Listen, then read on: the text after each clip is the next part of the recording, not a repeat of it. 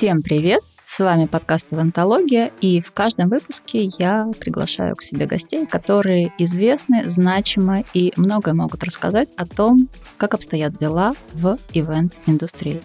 Я Наталья Франкель, и моя сегодняшняя гостья Евгения Карпанина, арт-фандрайзер и продюсер.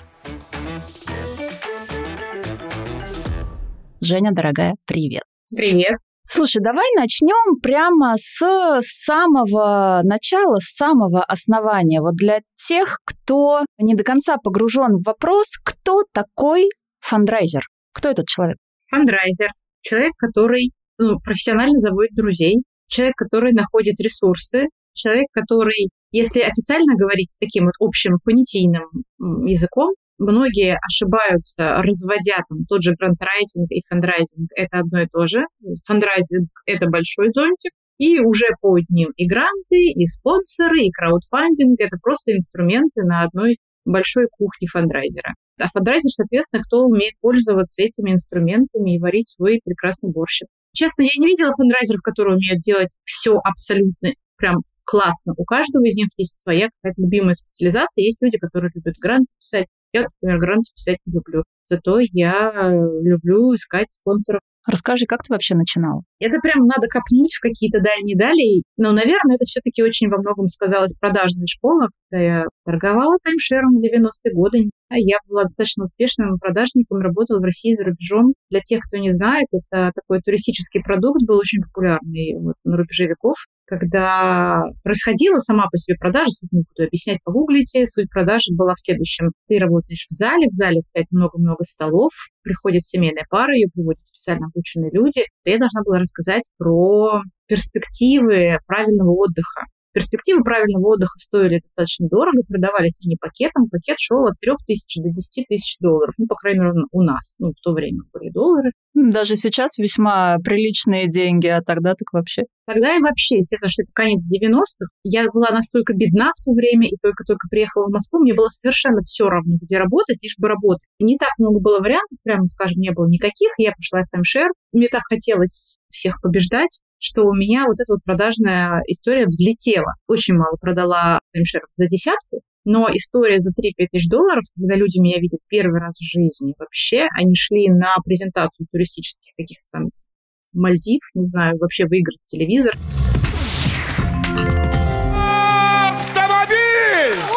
Да тут к ним садилась я и начинала им рассказывать про то, как им надо отдыхать. Фишка была в том, что денег надо отдать в этот же день. Прям заканчивается презентация, заканчивается сделка. Вот, у меня есть на это три часа. Моментальные продажи. Да, и в этом была моя фишка. То есть у меня просто это шло. Я искренне верила в продукт, то есть у меня не было такого сейчас, я уже понимаю, что там есть вопросы, на которые надо, конечно, и задуматься. Но то, во что я верила, я продавала в лед. И вот эта вот история, что какие-то эмоциональные сообщения я очень здорово передаю. Вот, если я во что-то верю, то у меня это получается хорошо рассказывать. И это как суперсила. Ну, перед этим актерская школа, наверное, тоже сыграла свою роль. У меня есть диплом актрисы драмтеатра. Я не работала ни одного дня по этой профессии, но мне ужасно нравится создавать такой эмоциональный туннель. Но драме тебя научили.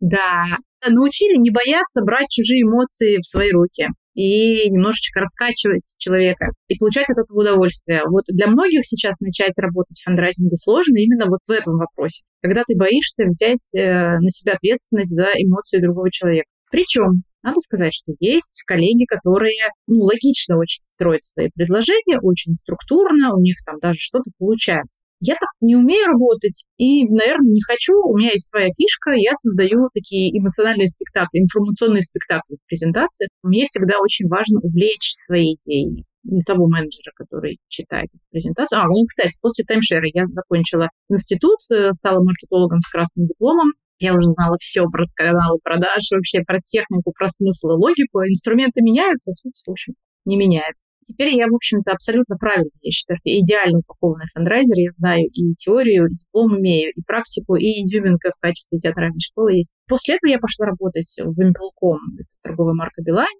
Я была старшим специалистом по маркетингу, и я была тем самым человеком, который принимает письма счастья. Мы там театр такой-то, дайте денег. Мы такой-то фестиваль, дайте денег. Это какой год? Это начало 2000-х. Я там проработала в разных должностях чуть меньше 10 лет, где-то чуть больше в торговые уходила, там в трейд, где-то больше в маркетинге была. Вот, а в какой-то момент я ушла на сторону света. Я ушла в декрет, у меня сильно заболела мама, и я очень долго засела дома. Я прям дома засела 4 года. И это был адский ад самые черные четыре года моей жизни, дай бог никому это не пережить. И я за это время начала сходить с ума, потому что я была на прекрасном взлете, идеальном, просто карьерном, и, и я просто меня прям перла, перла. И вдруг все закончилось просто в 11 часов 15 минут дня. Ну, то есть я просто помню э, даже вот э, как-то часах это было в один момент. И я села дома с тяжелейшим инвалидом и с младенцем на руках. И четыре года на транквилизаторах я как-то протянула. И чтобы не сойти с ума, я завела себе клуб театральных менеджеров, такое сообщество ВК, которое работает и сейчас, и сейчас на 9,5 тысяч человек, и стала просто туда писать, ну, у меня же есть театральное прошлое, и мне казалось, что бизнесовый маркетинг, он невероятно полезен, потому что в арте этого нет. Вообще куча инструментов не используется, куча знаний не используется, они уже есть, что придумывать, что гадать. Вот, начала писать туда какие-то постики, и вот это все до сих пор работает. А тогда все это так и началось, и начала советы давать, потом я начала разные лекции читать, ко мне люди в Краснодар приезжали, никуда не могла деться, потом начали звать, позвали сначала в Питер. И было у меня счастье, что я ездила в Питер два раза в год почитать лекции за какие-то, кстати, достаточно небольшие деньги, но это было счастье и кислород. Но по любви. Абсолютно. Для меня вот эта вот дорожка выложилась из любви вот из такой, да, то есть это был мой выход вот в преподавании, во все, и вот делиться опытом, мне это безумно понравилось, и все это в Питер, это так, ну, вообще, это был просто вот выход из моего черного туннеля в такую большую, классную наставническую историю. Потом понеслись проекты, собственно, я создавала свой фестиваль, и больше там 10 лет я занималась фотографическими фестивалями, большими международными и локальными в Краснодарском крае. И вот тут-то как раз говорю, давайте, и найдем денег, и найдем спонсоров. И первый раз я дико облажалась. Короче, я придумала первый все, вот как раз выйдя из своего вот этого печального периода, я поняла, что я уже могу выходить в люди, и придумала я пойти в фотошколу. Начала я заниматься фотографией, и поняла, что я безрукая от слова совсем. Единственное, что я знаю про фотографию, где кнопка. А я объектив забываю часто крышечку снять и все такое. Ну, то есть я просто единственный человек из нашей группы, кто не получил диплом об окончании просто, Наташа, просто фотошколы, понимаешь? Это не институт, просто фотошкола, обычный чердачно-подвальный вариант. После красного диплома это, наверное, больно ударило по тебе. Нет, мне это не ударило совершенно. Это даже мне показалось прикольно, потому что я все время всех гоняла, всю нашу группу, говорила, ребят, я нашла чумовой подвал, я нашла шикарную развалюху, пойдем снимем же, там такие стекла битые, роскошные. То есть ты была организатором этих фотографов? И меня в эту сторону несло. У фотографа была проблема с моделью. Я говорю, ребят, все артистки нашего города будут счастливы для вас сниматься, уж поверьте. И так и понеслось, и так родился фестиваль театральной фотографии, которым я была директором и продюсером. На то время это была уникальная история, никто такого не делал. Ни в стране, ни в мире мы это искали. Мы хотели найти друзей, кто будет делать так же, и там уже делает. В нашей сборке не было нигде. Была такая небольшая в Украине какая-то, ну, чуть-чуть похожая история, но очень маленькая. У нас она была большая на весь город. А это какой год? 13. И у нас бегали там несколько сотен фотографов, они бегали по всем театрам, у них было задание, как большой творческий марафон. В течение года они снимали, как живет э, театральная жизнь, как течет театральная кровь по театральным жилам, что происходит. У них были свои номинации, задания, был большой экспертный совет, неожиданно собрался, всем было интересно смотреть. Потом лучшие работы отбирались, и в каждом театре в фойе создавалась выставка, которая была посвящена, ну, собственно, процессам этого театра. То есть снимались не спектакли, как видят зрители из зала, а снималось именно вот как все живет там, то, что не видят люди. Много лет этот фестиваль, что 7, что ли, лет, ну, я так считаю, для меня много. Устала я от него жутко, а в первый год, когда я его запустила, я его придумала числа так 14 декабря, идеальный вариант, чтобы облажаться с поиском партнера. Но меня так трелило, что я побежала тут же в Министерство культуры, сказала, я буду делать. От вас ничего не надо. Просто помогите мне договориться с театром, чтобы меня не послали. Министерство культуры меня тоже видела первый раз в жизни. Понимаешь? Я только-только из декрета вышла. Вот просто только что. Министерство культуры сказало, какая-то странная больная женщина, задорная, идите работайте, мы вам не мешаем. Я говорю, ну все, мне только благословение, пожалуйста. Они мне говорят, идите, женщины, работайте. И я побежала по всем театрам, пробежала, сказала только, что была в Министерстве культуры, мне все разрешили, давайте работать. Неожиданно согласились все театры. Тут же, естественно, набралась группа фотографов. И я думаю, ну, а спонсоров-то я же быстро найду. Я же все понимаю, что надо писать. И я написала кучу презентаций, и тут же их отправил, и мне ответил. И мы ушли в Новый год. А все снимают елки, театры бурлят, фотографы снимают, театры их пускают, министерство присматривает за этим. Денег нет.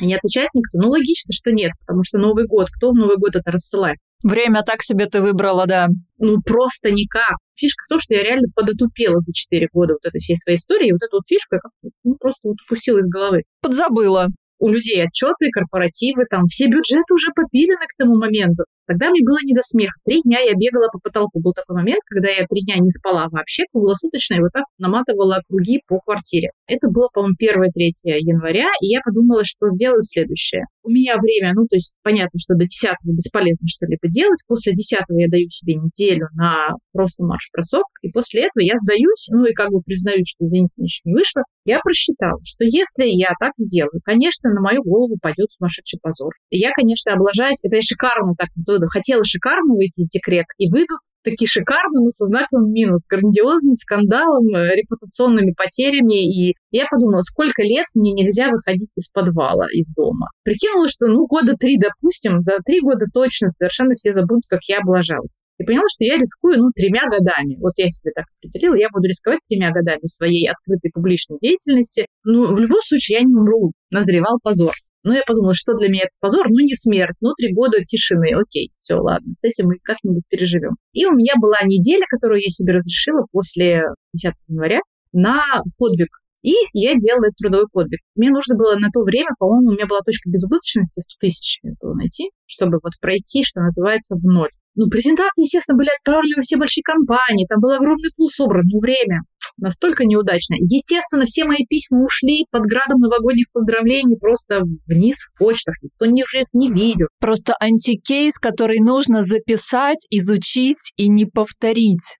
Я его рассказываю иногда. Потому что про успешный успех, про это очень много, да, про то, как облажаться и не облажаться, все-таки это интересно. Ну вот слушай, у тебя будет такой вот особенный рассказ с признаниями. У меня была неделя. Я подумала, что такое 100 тысяч? 100 тысяч — это 10 раз по 10 или 20 раз по 5 пять есть у всех. Я подумала, что пойду нищенствовать, в смысле, я просто распечатала предложение. У меня были красивые презентации, я потом забила на них, все, что было, можно было сделать презентации, я отправила. А сейчас, значит, распечатала себе целый портфель. У меня был прям портфель. Файлики просто А4, у меня были предложения на 5 тысяч, на 10 тысяч с шикарной интеграцией, все театры города, тысячники залы. И я, значит, пошла, вышла на улицу Красную, такая есть пешеходная улица, центр деловой и культурной жизни города, куча там всяких бизнес-центров. Я пошла стучаться в каждый кабинет, в каждый дом, везде, где я могу зайти, и в каждый кабинет, в любой офис. Я была в ритуальной конторе, стоматологии, я была в банке, я была в офисе в торговой компании, которая торгует колготками на разнос. Я прошла всех, и я подумала, что никогда не знаешь, где найдешь, где потеряешь.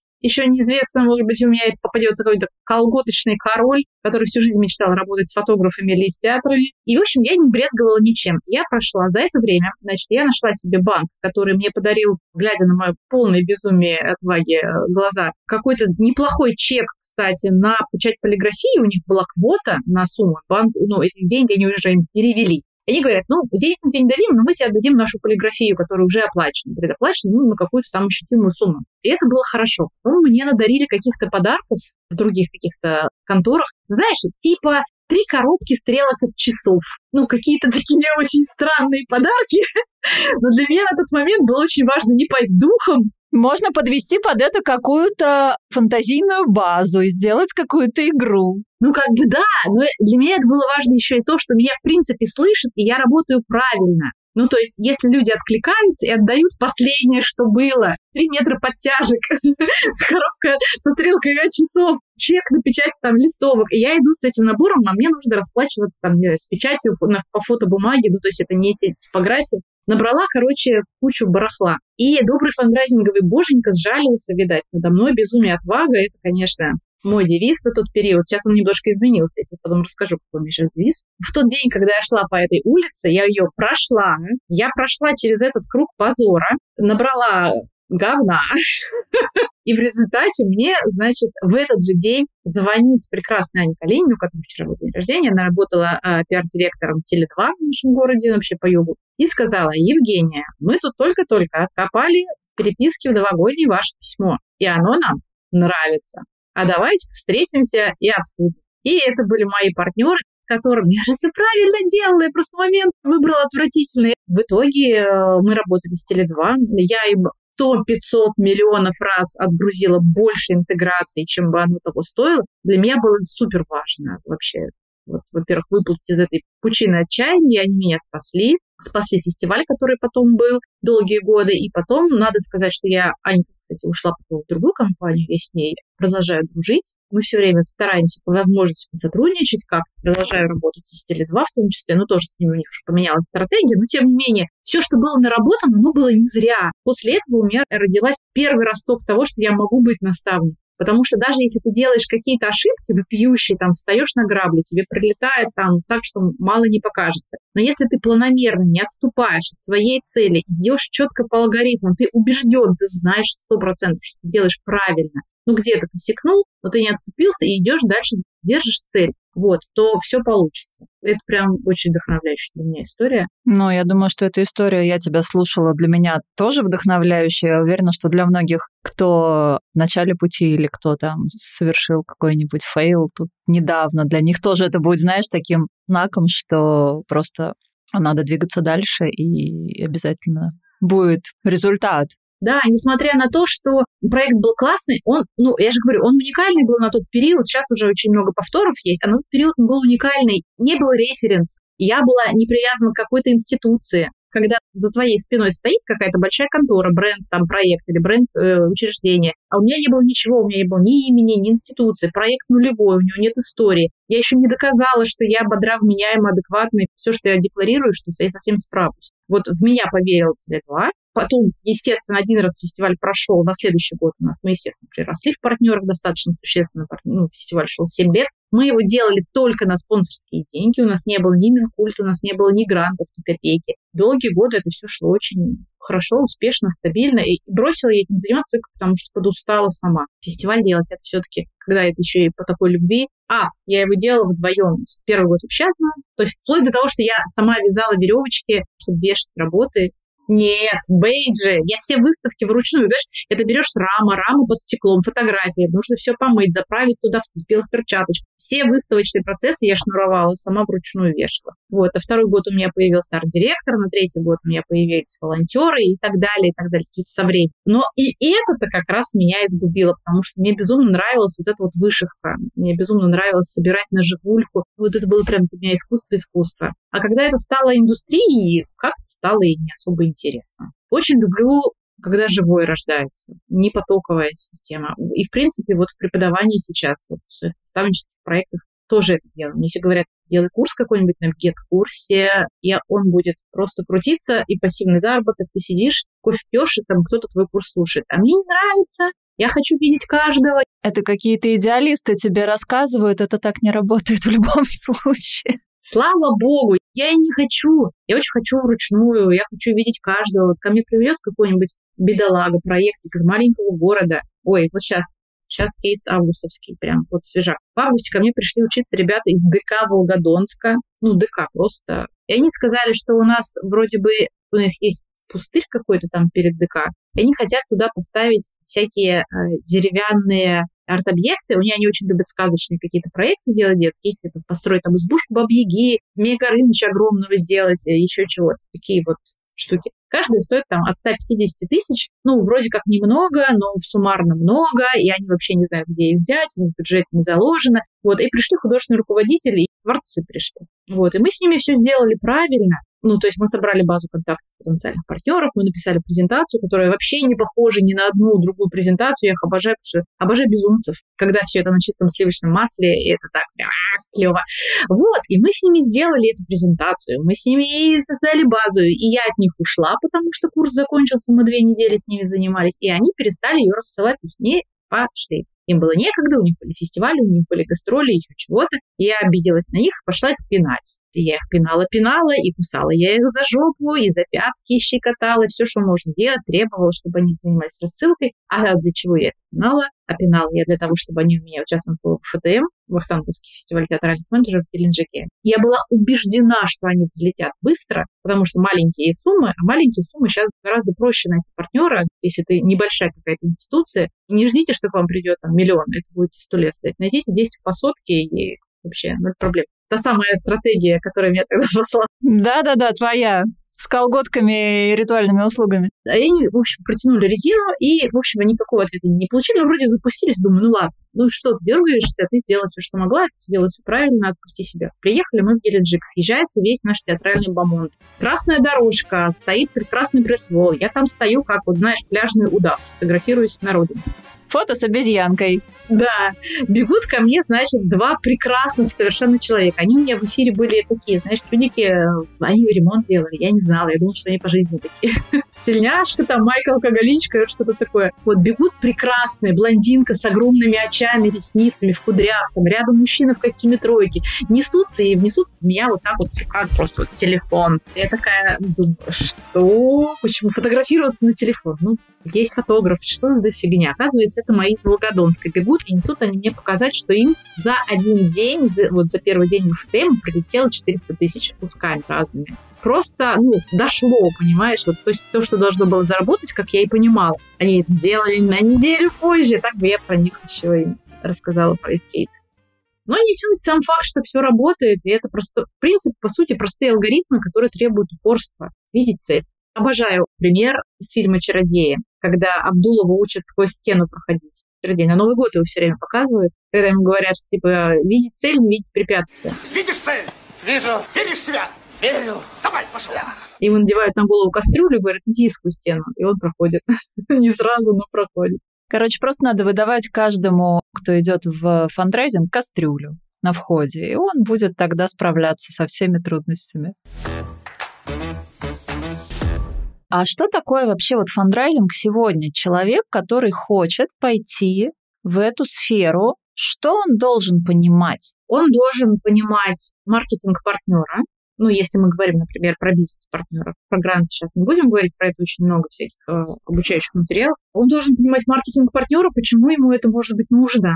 И это, на самом деле, не бог весь какая-то народная тайна. Это три тумбочки, где лежат деньги бизнеса. Три, всего три. Деньги лежат у маркетинга, у них свой бюджет и свои задачи. Естественно, это встреча потенциального покупателя товара или услуги, собственно, с предложением. Это не значит, что она должна закончиться сделкой, это первая встреча, но, по крайней мере, какая-то логическая цепочка должна у человека в голове как-то сложиться. Второй бюджет, он может находиться у пиарщика, который заинтересован в каком-то ярком, громком информационном освещении события ну там, допустим, фестиваль, и вот из каждого утюга. И тогда пиарщику это интересно, и тогда он даст денег. А третья тумбочка, ее обычно вообще мало кто держит в голове, но она, тем не менее, есть. И за нее, как правило, отвечает тоже пиарщик.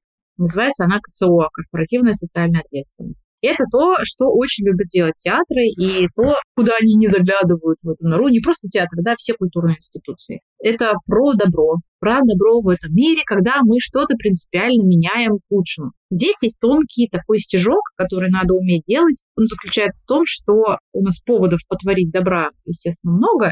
Вот, поэтому нужно обязательно попасть со своей темой в концепцию и философию бренда, к которому ты обращаешься. То есть если мы занимаемся старичками, старушками, то это совсем не факт, что этим будет заниматься этот бизнес. У грамотного фандрайзера, который давно и долго работает, он уже знает, кто во что играет, кому про что стучать, кого сколько просить, когда писать, вот это вот все. А когда ты только начинаешь, у тебя есть вариант рассылать просто ковровую бомбардировку такую всем везде. Дикое количество времени уходит, дикое количество шлака. Эти ошибки, они тоже нужны. И они должны быть не совсем бездумными. То есть бездумная рассылка, там, знаешь, мы купили базу, не знаю, там 15 тысяч адресов. Нет, ну я не про это точно. Это бесполезно. Нужно все-таки понимать, кому ты отправляешь. То есть вот я отправляю в банке, там, не знаю, на фестиваль я на один готовилась, и у меня там по отраслям база контактов потенциальных партнеров разложенная, значит, на 15 вкладок excel табличка, каждая вкладка отрасли бизнеса. Например, банков было только порядка 120. 120 банков. Вот им надо подправлять. Из них я выбираю какой-то приоритетный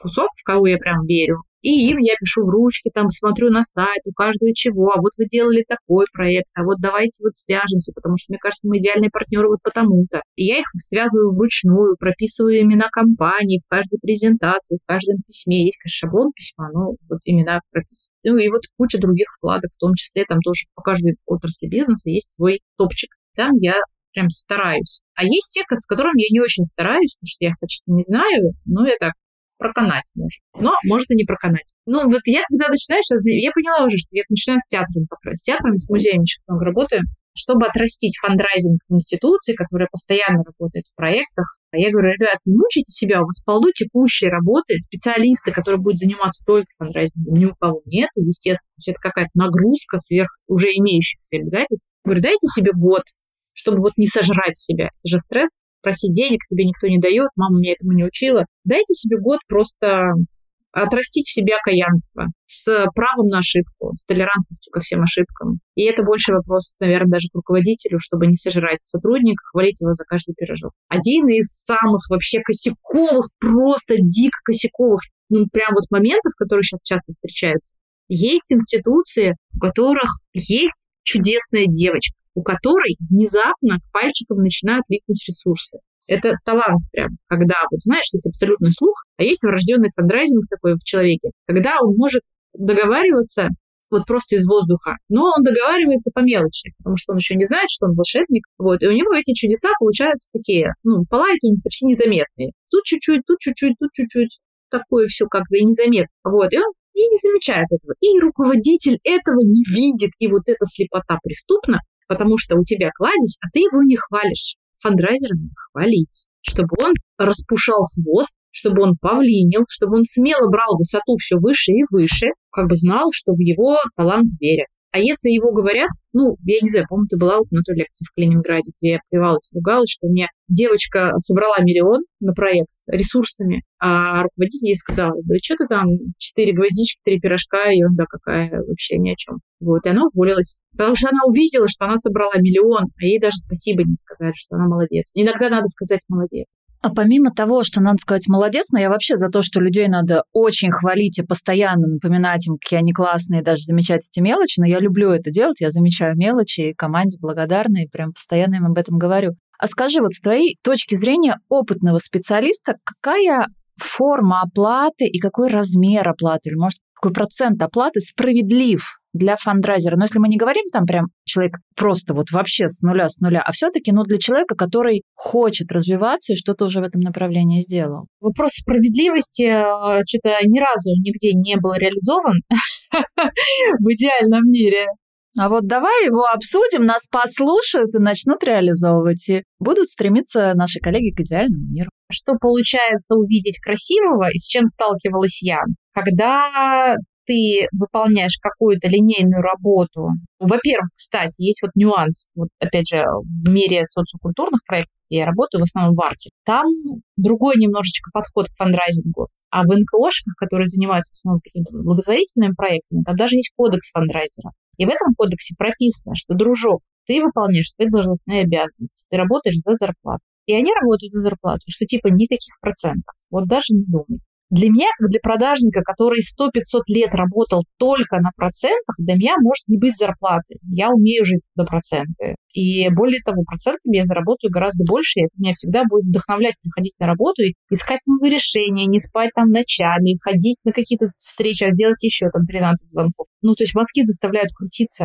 То есть процент, двигатель торговли, двигатель фандрайзинга. Я в этом свято убеждена. Когда у меня были такие дружеские, скажем так, сотрудничество. Не сказать, что это прям вот постоянная моя практика. Вот, но у меня были такие, когда там, у меня ребята поучились, поучились, а потом говорят, Жень, ну там, помоги нам, поищи кого-нибудь. Я знаю, что это будет недолго, несложно, чек небольшой нужен. Я искала там, по-моему, за 10%, ну, по-братски. И для них это в итоге все равно оказалось, знаешь, вот они деньги пришли, надо отдать еще какой-то кусок. То есть вот этот вот момент отдавать проценты, они почему-то у нас сейчас не радуют они.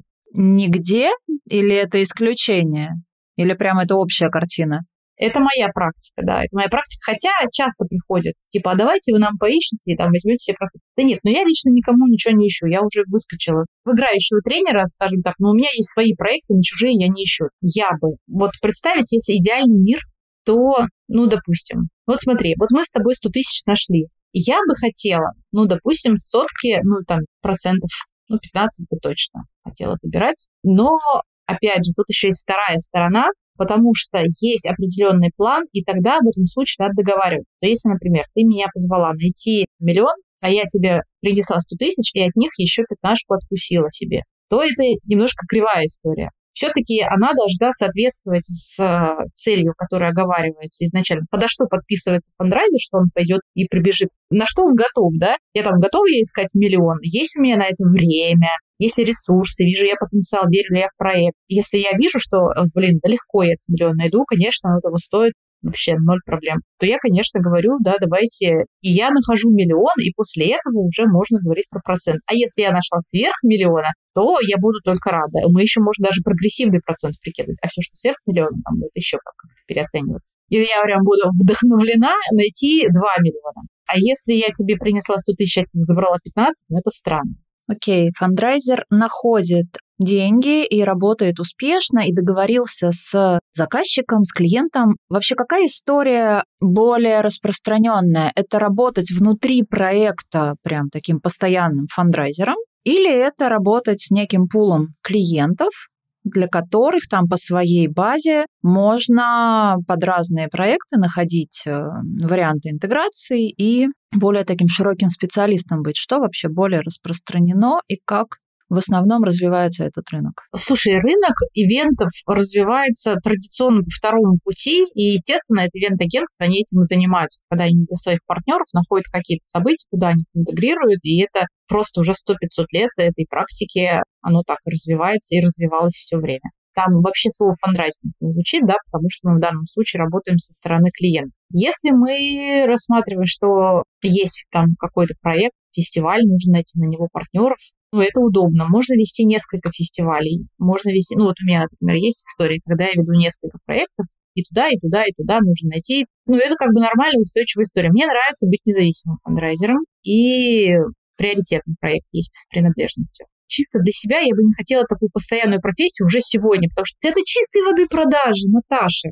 Чистой воды продажи. Я понимаю. Это ты можешь продавать что угодно. Валенки, квартиры, острова можно продавать. Можно продавать партнерство в красивых каких-то событиях. Блин, тут же ничего реально страшного, нового, каких-то уникальных знаний нет. Если тебе кайфово в продаже, ты можешь быть независимым продажником, а можешь быть, э, ну, так, как риэлтор, да, может быть самостоятельным ИПшником и заниматься продажей риэлторских услуг. А можешь в агентство пойти? Я не хочу в агентство, я уже стала ленивая. Я уже прошла путь вот этого вот. Я уже, знаешь, сижу в кресле и учу всех. Поэтому я за процент не работаю сейчас. Не -а. а ты не думаешь в сторону того, чтобы сделать свое агентство? Нет, я восхищаюсь тем, что делаешь ты, как ты масштабируешь э, бизнес у тебя и в эту сторону, и в эту. Я, в общем, не умею так, как ты. Вот это не связано с тем, что это там чем-то путь мне не нравится. Я просто так, как ты, не умею. У меня нет такого таланта. Ты очень быстро, четко, структурно. Вот мгновенно у тебя этот пазл собирается. Вот в эту сторону посмотрела, увидела потенциал проекта, ты его застроила людьми, застроила там бизнес-процессами, ты мгновенно понимаешь эффективность. В общем, вот у меня так не работает, я не умею. Я лодырь страшный, я очень люблю свободное время. Я не люблю работать, я люблю сидеть в желтом кресле, качать ногой, пить чай с малиной, читать книжку, чесать собак. Поэтому для меня вот это моя валюта, и, возможно, сейчас, ну, грубо говоря, там вот весь октябрь я буду читать два огромных курса онлайн. Я не буду выходить из дома практически. Потом я следующие полгода практически не буду в этот дом заходить, у меня куча разъездов. Это не системная работа. А когда ты, у тебя агентство, ты должен работать в системе. Чтобы было эффективно, ты должен следить за бизнес-процессом, должен отвечать за людей, ты должен их бодрить туда-сюда. И дико жалко вкладываться в других людей. А от чего выгорает фандрайзер? Фандрайзер может выгореть мгновенно от того, что он обломался от первых неудач, ну, если он начинашка, он может выгореть, если его не хвалят, никак не премируют, ничем. То есть я принес там миллион в театр музей, мой директор сказал, отлично, даже в лучшем случае вообще могу ничего не заметить. Это твоя работа, иди работай. Вот недооцененный фандрайзер, он выгорит, э, и он может уйти из фандрайзинга, оставаясь в своей институции, а может остаться в фандрайзинге и уйти из институции. И вот тут вот уже думай. То есть фандрайзинг — это всегда про любовь. Причем про любовь к проекту, про любовь к людям, с которыми ты приходишь общаться, про любовь к фандрайзеру. Будете любить, если вам повезло быть фандрайзером, если вы будете любить, прям целовать его в щеки, обнимать, то он будет оставаться с вами и приносить вам золотую рыбку на завтрак. На обед и на ужин. Чем отличается, если есть отличие фандрайзинга каких-то мировых практик фандрайзинга и вот наших э, российских в такой местной реальности, в нашей действительности? Да, отличаются, конечно. во-первых, начнем с того, что фандрайзинг в Америке в середине 20 века запустился осознанно. У нас он тоже был, но он у нас был неосознанно. Это прям как наука была. Вот, например, здесь журналистика, есть фандрайзинг. То есть там вот этот вот пятый сектор НКО начал развиваться. Они как взлетели куча, миллион технологий, которые у нас не используются. Там все вот эти аукционы, благотворительные балы, сборы денег. У них даже и сейчас, если мы посмотрим, там каждый класс в школе может там устроить себе благотворительный бал, э, продавая билетики, собирая деньги. Их этому учат со школы. Вот у нас мы все погружены в рефлексию, мы все стыдимся денег, у нас настолько не проработана эта тема, вот, что это, ну, прям вот у нас все еще каменный век, и поэтому человек, который неожиданно может добывать каких-то денег, это прям, ух ты, дичь. Ну, я этим пока пользуюсь, чем нет. Просто мы действительно сильно отстаем. По сути, просто наблюдать даже, посмотреть, как они это делают, это уже много чему наберешься. Мне кажется, что у нас, ну, я не беру торговлю и прочие какие-то экономические процессы, а вот в культуре один из самых первых э, фандрайзеров, которых я знаю, это Колотурский директор Свердловской филармонии. Он до сих пор работает, он в свое время, там еще там, 80-е съездил в Америку, поучился и привез кучу кейсов. И случилось это супер вовремя, потому что у нас случился один из самых значимых кризисов как раз когда я торговала таймшером, Колотурский привез э, фандрайзинг в Свердловскую филармонию, и там была та самая полоса, когда зал заполнялся на 14%. То есть на сцене симфонического оркестра народу было гораздо больше, чем зрителей в зале. И это было, конечно, ужасно, потому что артисты мгновенно начали разбегаться, им хотелось кушать. Причем они начали разъезжаться по разным городам. Причем что такое симфонический оркестр сыгранный? Это же единый организм, его нельзя разрывать. И, короче, они поняли, ну, была создана такая компания, что нужно сохранить оркестр. Как сохранить оркестр? Зарплаты мизерные, платить невозможно. Они разработали систему стипендий и пошли по миру, по организациям и просили денег на пульт. Типа, ну, такая концепция, что кризисы все заканчиваются рано или поздно, но нам надо сохранить для города оркестр. Мы потеряем ценных музыкантов, мы собирали там несколько десятилетий, сейчас мы их потеряем, нам надо, может, там год, два, три продержаться, ну, давайте вот хотя бы в рамках года думать, что нам нужно. Нам нужно, чтобы они получали на 50% больше, чем они сейчас получают, там, умножить зарплату. И берет какая-то организация один-два пульта и доплачивают ну, как вот эту вот стипендию от предприятия, чтобы продержать, удержать в оркестре музыканта, чтобы он не ушел. И они таким образом собирали на пульт, ну, в смысле музыканта, они собирали на фраки, на канифоль даже, на струны, то есть они разбили на микрозадачи, на микро-микро-микро-микро. Вот опять же, та же самая история с микробюджетами, за которую я и сейчас топлю. Что их собрать гораздо проще, чем просто искать спонсора для оркестра. Ну, сама понимаешь, да, что поди дойти спонсора на оркестр, какое предприятие на себя возьмет такую нагрузку? Никто. А если взять 100 предприятий и каждому дать что-то, маленькую нагрузку, так все вместе, всем миром и вывесим. Как они это делали? Они собрались просто в кабинете, выписали все профессии, у которых сейчас есть хоть какие-то деньги. Там были стоматологи, нотариусы, включая заводы, но еще и вот это, потому что и заводы на глазах тоже закрывались, загибались. Это было такое время, прямо движение тектонических плит. Потом они взяли, выписали, где все вот эти стоматологи, нотариусы завода находятся географически по городу Екатеринбургу, прописали, выписали, кто где живет, админ состав театра, филармонии, очертили круг, у кого что желательно в шаговой доступности или на расстоянии одной-двух остановок от географии. А почему? А потому что денег на проезд лишних не было. Купить лишний билетик было сложно. Блин, какая жесть. Они тоже были нищие, как церковные крысы, колготки. Знаешь, что время я застала это время, когда ты не покупал новые колготки, когда у тебя стрела шла, ты их зашивал. И вот они вот ходили вручную, разносили приложения, вот искали себе партнеров, спасали оркестр. Наташа, они его спасли, они нашли этих партнеров, они все удержали. Конечно, я вижу, что ты аплодируешь, это круто. И это почему? Потому что действительно в свое время директор вот съездил и понял, сколько театров в то время позакрывалось, сколько оркестров разбежалось. После этого у них, кстати, если почитать, поинтересоваться кейсами фандрайзинговым Свердловской филармонии, у них масса красоты есть. У них есть женский клуб, где жены больших бизнесменов есть. У них есть шикарный кейс, как они спасали орган, который сломался, нужно было найти, привести мастера и вообще там инструментарий какой-то из Германии, как они это делали. В то время не было интернета, они через газеты, там типа «Комсомольская правда» устраивали огромную краудфандинговую кампанию, когда не было никогда никакого краудфандинга, они уже это все сто раз сделали. Но шикарнейший совершенно кейс, когда они отправляли всем миром, всем городом молодежный симфонический оркестр в Берлин, потому что из всей России, из всей страны выбрали вот один. Там был форум молодежных музыкальных оркестров, их выбрали. И, как водится, у нас э, Минкульт сказал, денег есть, но ровно половина. Вот дальше вы сами справляетесь. Своих тоже не хватало, и у них была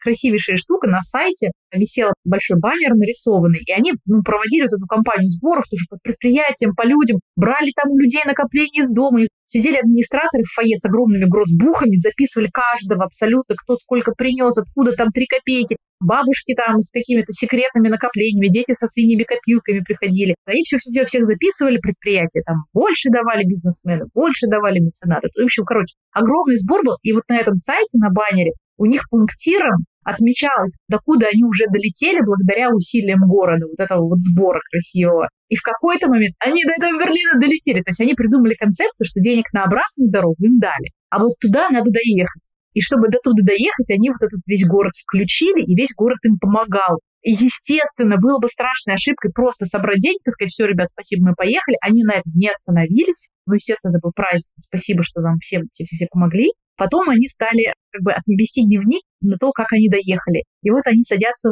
в аэропорту, и у них эти кофры. Вот они выходят в Берлине, репортаж постоянно. И там дождь, они снимают куртки и заматывают кофры еще раз, чтобы, не дай бог, там ценные инструменты, ничего не упало. Эти мальчишки, девчонки бегут, мы там репетируем там, там на такой-то сцене. И весь город за ними следил, потому что это, было, это были наши, понимаешь? То есть это своих отправили. И представляешь, как фандрайзинг сплочает город вокруг какой-то большой идеи. Вообще лучший фандрайзинг, когда есть большая идея, какой-то большой смысл, ради чего ты все это делаешь. Естественно, когда они также собирали орган, денег для того, чтобы починить орган, а там были какие-то большие деньги, совершенно неподъемные, 3 миллиона, собрали. И они вызвали вообще всех горожан, кто им помогал, ну и большие предприятия, просто частные люди. И когда люди входили в зал, вот когда, знаешь, билетики проверяют на входе, там выстроился оркестр во Франции, и они им аплодировали. Зрители входили, оркестр им аплодировал. Потрясающая история. Да, и когда это про любовь, ну, конечно, фандрайзинг это про любовь. И когда вот это вот все на чистом сливочном масле создается, ты понимаешь, что ты не продажник. Конечно, любовь нельзя продать. Вот и думаешь, что такое фандрайзинг. Слушай, а где-то эти истории все собираются, аккумулируются? Есть где вот прямо пространство, где вот начинающий фандрайзер, продолжающий фандрайзер может брать идеи, вдохновляться, плакать, смеяться, все вот это вот. У меня же, ну, книжка моя вышла, я вам про свои кейсы рассказываю. Там, кстати, по-моему, я не помню, есть там эта история или нет, но какие-то вот эти вот плакать и вдохновляться, такие истории, они у меня там есть в этой книженце. Но я там пишу свои кейсы. Мне кажется, что, по идее, они мне не принадлежат. Да, я могу их рассказывать на лекциях, но где-то фиксировать, ну, может быть, действительно этим стоило бы заморочиться. По идее, это можно все почитать в интернете. На сайте тоже Свердловской филармонии до сих пор висит дневник где-то в архивах, как они ездили в этот Берлин. Ну, то есть очень надо сильно постараться, чтобы найти на конкретном сайте конкретную историю. Вот чтобы зайти в одно место и там было все, это нет такого. Вот тут вот пришло время сказать, стукнуть себя в грудь, выйти такой под фонарь и сказать, что я же читаю лекции, я же читаю курсы, они же у меня есть специальные. У меня реально уже очень много в голове. Вот сейчас мы заговорили про Свердловскую филармонию, я про нее вспомнила. А могу вспомнить еще там 500 других всяких случаев относительно ситуации. Вот в голове куча есть решений, я их обычно рассказываю под ситуацию, да, собирает человек кейс, есть похожая история, она уже была когда-то, 10 лет назад у кого-то. И вот тут вот я ее достаю из кармана и рассказываю. Долгими зимними вечерами? Да, да, да.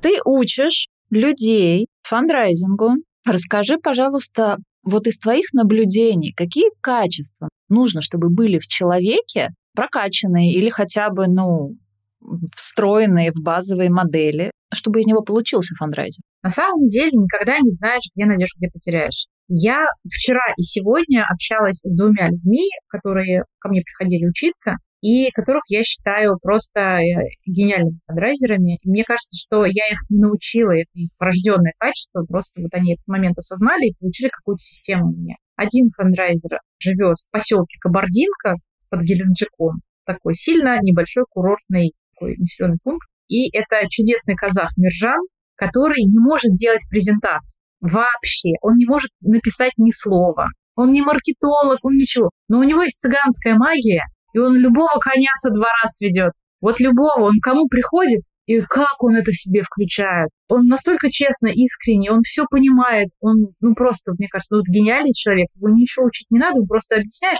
ему надо объяснить, что он делает. И плюс э, совершенно мое открытие, которое я старательно везде всем рекламирую, девочка Настя Журавлева из Тюменской деревни, она реально из деревни, из поселка из какого-то тоже в ДК работала, свадьбы вела, там, режиссер каких-то деревенских праздников, которая тоже у меня на Тюменском культурном форуме пришла учиться. И за три дня она там просто из воздуха сделала 1200 с нуля. Ну, ты понимаешь, это деревенская ДК, режиссер деревенских праздников. Потом она мне писала, Евгения, у меня получилось еще это, а у меня получилось еще это. Ее не надо учить, надо объяснить, что она делает. То есть, по сути, есть люди, которым даже учиться не надо. То есть получать какие-то сверхнавыки. Это как продажи тоже. Тут я опять апеллирую в сторону продаж. То есть есть куча людей, у которых эти таланты все есть. Им договориться ноль проблем. Просто ты начинаешь осознавать, у тебя появляется логика в твоих действиях. Это не какие-то парадические на эмоциях действия, а ты, ага, я сейчас вот это делаю, вот это. Идеальный фандрайзер тот, которого учишь зеленой ручкой. Подчеркиваешь, когда он молодец. Вот тут все клево вышло. Вот запомни, это гениально было.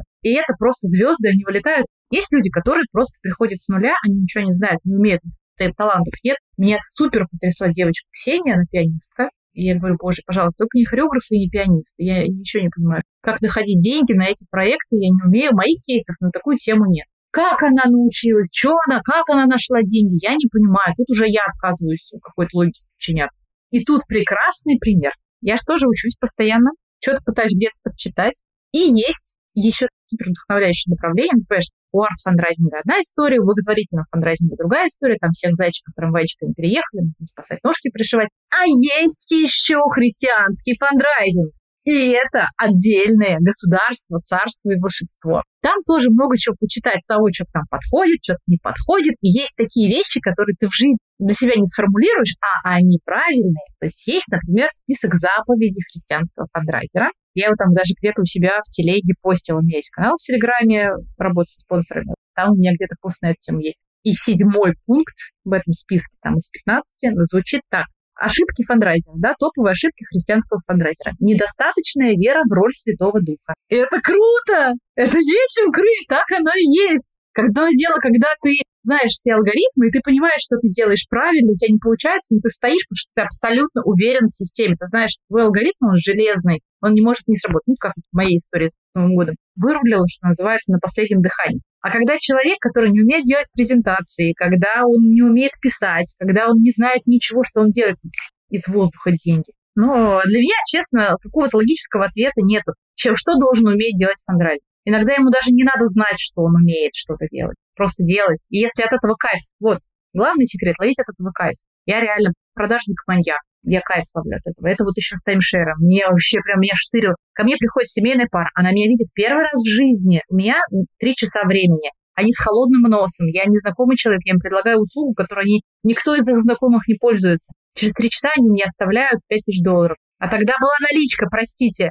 Еще такой нюанс. Тогда была наличка. И вот это Yes, вот, вот я прям, я с этого штырит вообще, капец. Когда ты понимаешь, что ты берешь человека, и ты в нем что-то поджигаешь вот так вот. Magic. И вот когда я понимаю, что я могу себе позволить быть волшебным, немножко демиургом, создаю вселенную у них в голове, они сразу начинают видеть, что они там поедут на курорт какой-нибудь наконец-то всей семьей или еще что-то. И вот когда ты зажигаешь вот такую звезду в голове у человека, и он за тобой идет за этой звездой уже. Это, это круче секс. Слушай, а у тебя есть проект, э, для которого ты бы хотела поработать, но пока не сложилось? Во-первых, предложений все больше и больше, а я соглашаюсь все меньше и меньше, и наоборот сужаю круг проектов, на которые я сама бегу. Это очень энергозатратная история, и она для меня сейчас не столько кайфовая, когда я для кого-то бегаю, пишу там время вот, вот ручками. Мне безумно нравится, когда ко мне приходят ученики, и я их поджигаю, и у них получается. Вот с этого сейчас мой самый главный драйв. Ну, это прям, знаешь, это гроссмейстерская партия. К тебе приходит 10 проектов, все разные. Боже, кого мне только не было. Э, там какие-то летчики приходили, там фестиваль руин из Екатеринбурга, из того же. Ах, как бы только нет на свете, Наташа. Всем нужны какие-то проектные деньги, и ты им рассказываешь, и ты их ведешь, и вот просто, знаешь, смотришь на них как удав. Вот кто держит твой взгляд, и вот выдерживает ритм, выдерживает э, задание. И они такие бакс, и у них в конце получается. Кайфушечки мои котики. Вот с этого я сейчас прям драйв ловлю, когда это получается делать через другого человека. Вот это вот прям реально контакт глаза в глаза. Вот ты прям не отводи глаза, делай это. Не смотри по сторонам. Я один раз, у меня был в жизни такой момент, когда мы поехали с моей подружкой Олькой в Италию, взяли машину, мы с ней поехали кататься по Италии и заехали на непонятную гору, и там был серпантин. Думали по прямой проехать, там гора, и нужно было по серпантину. И серпантин, гора вот эта, она была очень узкая, прям вот в одну машинку. У нас машинка Смартик был, то есть на два посадочных места и на, на один чемодан. Все. Она была настолько узкая, что реально умещалась наша машина и мотоцикл. Как вот разъехаться могли. Две машины уже не могли. И я за рулем, и мы едем на эту гору наверх, и все выше и выше угол, и снизу слева был обрыв туда, все. А я боюсь высоты. И, короче, сидит рядом со мной Ольга, и она говорит, на меня смотри, на меня смотри. Я говорю, мне надо дорогу. Она говорит, на меня смотри все время. То есть она мне не давала увидеть обрыв и умереть от страха. А нельзя затормозить, мы бы назад вообще уехали просто, вот поэтому серпантину клево. И она все время говорит, меня ведь разговаривай со мной, пой со мной, говори со мной, будь со мной. Я все время, ну, как бы вот внимание обращала на нее. И когда своих э, учеников я тоже веду э, как бы к ресурсам, к деньгам, я все время говорю, на меня смотрите, на меня смотрите, не бойтесь, не, не фиксируйтесь о том, что вам страшно. Верьте в меня, правда. И вот я их прям как слепую тащу, тащу, тащу за собой. История с волгодонством, да? Вот как только руку отпустила, поехали, покатились назад, опять схватила их, подтолкнула, все, вырулили на гору. Слушай, а расскажи свой лайфхак, как ты это делаешь, чтобы с теми компаниями, с которыми ты взаимодействуешь, которым ты предлагаешь э, присоединиться к каким-то проектам, чтобы это было красиво, чтобы это не было такой, чуваки, нужны деньги, прошел год, ой, чуваки, снова нужны деньги. Как ты сохраняешь вот этот баланс какого-то чистого человеческого взаимодействия и предложений все-таки поработать и стать партнерами с э, какого-то проекта? Действительно, лучше застраивать отношения в долгую, то есть не мыслить одним точечным проектом, а думать, как ты с этим бизнесом можешь сотрудничать в длинную историю. То есть фандрайзинг может быть как проектный, так и стратегический. Можно начать с проектного, но потом все равно держать потенциал в голове, что ну, как бы ты с ним еще раз встретишься на каких-то других моментах, событиях. Сшиваться, конечно, очень важно по смыслам, по большим идеям. Чего бизнес сам про себя говорит, что он хочет, что он делает, ну, какая философия у бренда, да, каких изменений, положительных изменений в обществе он хочет, про что он. И, и очень важно найти эту точку, эту большую идею работы в своем проекте. Ответьте прежде всего, зачем вы делаете то, что вы делаете. Какая философия у вашего проекта? Вы-то зачем эту жизнь живете? Ну, вообще это бывает обидно. Для театров, кстати, часто повторяющиеся, когда выполняются какие-то плановые работы, проектная деятельность ведется по принципу списка выполненных дел. Вот. А не для того, чтобы в конце, в итоге, ну, как-то мир поменялся, пусть хоть на миллиметрик, пусть хоть на что-то. Ради чего ты приходишь на эту работу? Почему ты не работаешь на рынке? Почему ты не работаешь в бухгалтерии? Ты живешь в театре,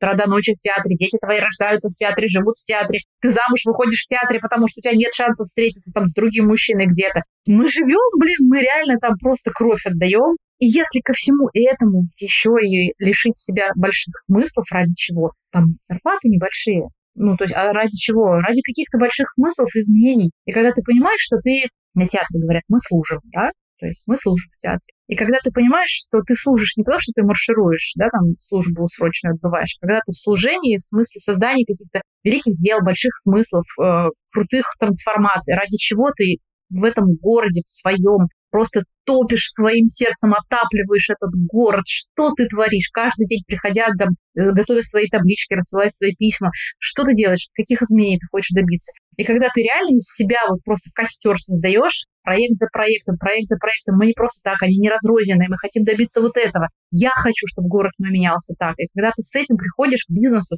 говоришь, ребята, мы меняем мир вот так, мы хотим вот так вот, чтобы в нашем городе вот так случилось. Во-первых, они включаются эмоционально, потому что спонсор — это не абстрактный какой-то облачко в небе, это живые люди со своими эмоциями, которые тоже живут в этом городе. И могут включиться в вас, в вашу эмоцию. А если сюда еще подгружаем здоровый маркетинг, осознание философии, концепции, коммуникативной стратегии бренда, все получается на долгие годы. Может быть, есть еще что-то, что вот мне важно тебе задать какой-то вопрос, чтобы люди услышали что-то, вот, что тебе еще хочется донести. Вот не грешновато задуматься про свою миссию проекта и про большую идею. Вот хорошо, что этот вопрос прозвучал. Он у меня сейчас самый больной, потому что люди не могут ответить, зачем они это делают. Причем удивительно, что на самом деле ответ у них есть, и он внутри, но он не упакован в буковке. То есть они не сформулировали эту историю, как искать большую идею своего проекта. То есть, допустим, мы должны делать фестиваль, книжный, например, или какой угодно. мы должны делать фестиваль библиотечный. Мы что делаем? Ну, что, для чего мы это делаем? Мы что хотим? Ну, есть банальная фраза, что мы хотим, чтобы все вокруг начали читать. Ну, мы добьемся этого, если мы проведем фестиваль, или нет, или это слишком широкий контур. Давайте подумаем. И вот после того, когда мы начинаем накидывать облако тегов... А вот как ты это делаешь? Это мозгоштурмами какими-то? С командой? Я делаю это с командой, и я делаю, ну, условно такую анкетку. Есть вещи, которые они делают вместе могут, ну, там, в открытом поле, где все видят, кто что отвечает. А есть анкеты, которые они заполняют сами, каждый сам для себя. И потом я это все свожу в едином файле, старательно все это сушу, потому что какие-то мысли повторяются, у кого-то более интересная формулировка, у кого-то она более расширенная, у кого-то более точные слова. Ну, грубо говоря, из этого облака тегов мы собираем сухую такую концепцию, там это буквально там, одно-два предложения. Куда мы идем, чего мы хотим, как мы этого достигнем. Самое главное, почему мы-то этим занимаемся сейчас. И большую идею в проекте очень важно отстраивать не от институции, там, фестивали, там, театр, музей, там. Наш театр хочет быть таким, да нету, нету, не существует театр, театр это коробка здания стоит. Театр сам по себе кирпичи, он ничего не хочет. Ты что хочешь сам, вот ты работаешь, ты жизнь свою живешь. Можешь хотеть для себя, ну, почему нет? Я, например, хочу, чтобы в моем городе был классный театр для детей, потому что у меня есть дети, мне пока нет такого предложения. Я не хочу ехать в Петербург, чтобы увидеть там все лучшие спектакли. Я хочу сделать так, чтобы питерские детские театры приезжали с крутыми спектаклями ко мне, например. И я понимаю, что это моя идея, и я понимаю, что есть куча моих друзей, у которых есть дети, которые тоже этого хотят. И я понимаю, что эти мои друзья или там даже незнакомые люди, работающие в больших компаниях, с удовольствием поддержат эту идею. И все, и мы начинаем создавать классный опыт для наших детей. А потом мы понимаем, окей, мы посмотрели отличный детский фестиваль, там отличные детские спектакли, они все разъехались, теперь нам как жить, как нам это все развидеть, давайте думать про какую-то собственную институцию. Давайте думать про какой-то, не знаю, может быть, постоянный фестиваль или еще про что-то. И мы начинаем работать над большой идеей. То есть задача не провести фестиваль, задача сделать так, чтобы наши дети воспитывались на крутейших спектаклях, потому что они заставляют их расти душой и быть людьми ну, с большой буквы. И мы не фестиваль проводим. Мы хотим, чтобы у наших детей появился вот такой эмоциональный опыт, который они больше нигде не получат, это факт. Чтобы они поплакали над каким-то спектаклем. Мне кажется, мы с тобой затронули такие темы, которые, если вслушаться и вдуматься, будут разворачиваться в людях, в их уме, в их сердце еще как такими, знаешь, как роза раскрывается, когда у нее тут лепесточек, тут она все шире, шире, шире. Вот здесь, мне кажется, такая же немножко история. Мне очень хочется, чтобы так и было, потому что учиться, я считаю, надо у лучших. И вот я очень рада, что ты пришла ко мне поговорить, и что мы затронули вопросы, которые, мне кажется, дадут много идей и много вдохновения тем, кому это важно. Я тебе очень благодарна за то, что ты ко мне пришла. Спасибо большое, Наташа. Так что, коллеги, читайте наши с Женей книги, и пусть все ваши проекты будут по любви. Ты видишь, что у меня лежит? Женя показывает в экран, что у нее там моя книга, ее книга, они лежат вместе, и это 1 плюс 1 равно 11. Вот прочитайте две книги, и будет у вас 11 партнеров минимум, крутых. Всем удачи и до новых встреч. Пока-пока.